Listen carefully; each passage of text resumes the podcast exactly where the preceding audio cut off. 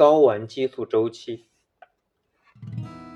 珍妮怀孕的第八周，在胎儿的小小身体内，Y 染色体开始在细胞内移动，睾丸激素开始形成。由于这种化学物质的存在，胎儿开始具有更多的男性特征，睾丸和阴茎开始发育。此外，婴儿的大脑和身体也发生了细微的变化。一旦睾丸发育成熟，它们就开始产生多余的睾丸激素，胎儿也就会变得越来越具有男性特征。如果珍妮在怀孕期间压力过大，她的身体就会抑制胎儿体内睾丸激素的产生，导致胎儿的睾丸和阴茎得不到完全发育。以至于胎儿出生后功能不全，但是经过一年的生长发育后，他还是能赶上正常婴儿的发育水平。出生后，男婴体内的睾丸激素几乎相当于一个十二岁男孩体内的睾丸激素含量。为了具备男性特征，他一出生就需要这些激素来刺激身体发育。这种睾丸激素残留物。会使刚出生的婴儿的阴茎偶尔出现轻微的勃起。出生几个月之后，婴儿的睾丸激素含量会下降到刚出生时的十五分之一。在婴儿蹒跚学步的整个阶段内，他体内睾丸激素的含量会一直比较低。蹒跚学步的男孩和女孩的行为表现非常相似。当男孩长到四岁时，睾丸激素激增达到之前的两倍。为什么会发生如此巨大的转变？没有人能够解释得清楚。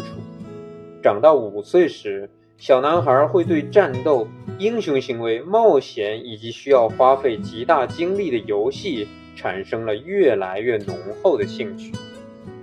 有些父亲则认为，这个年龄的孩子最讨人喜欢，因为他们现在能玩一些球类游戏了。他们还能和父亲一起修整花园，彼此还能相互影响。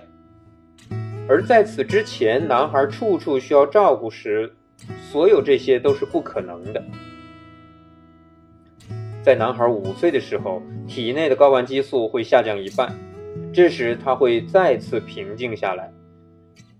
这时，他体内的睾丸激素仍然足以使他对运动、冒险以及探险感兴趣，但唯独对女孩不感冒。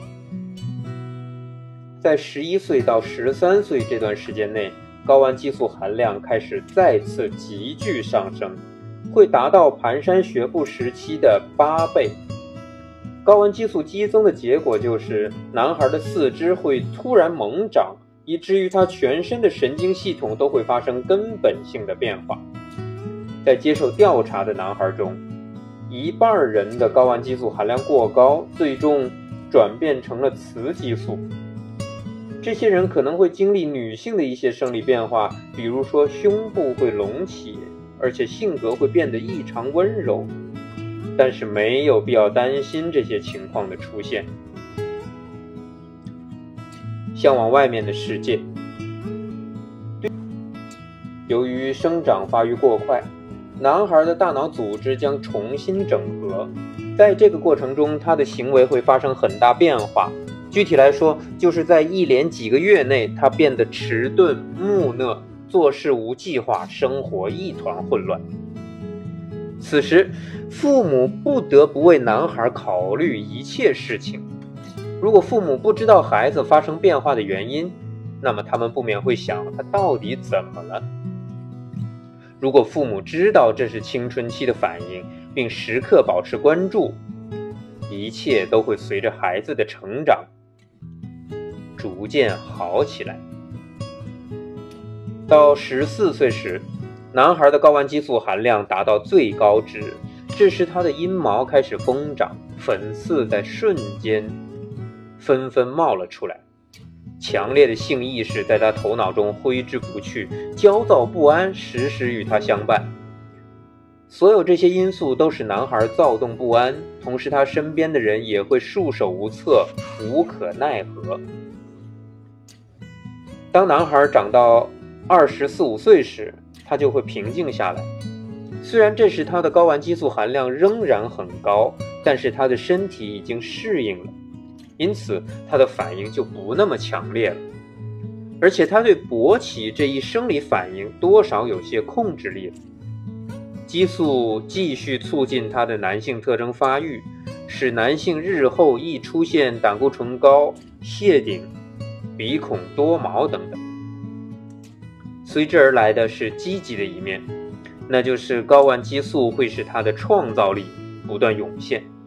他热爱竞争，渴望有所作为，渴望保护别人。不过，不过不用担心。他这些过于旺盛的精力会通过社会活动和职业选择疏通出去，这都会使他感到满足并从中受益。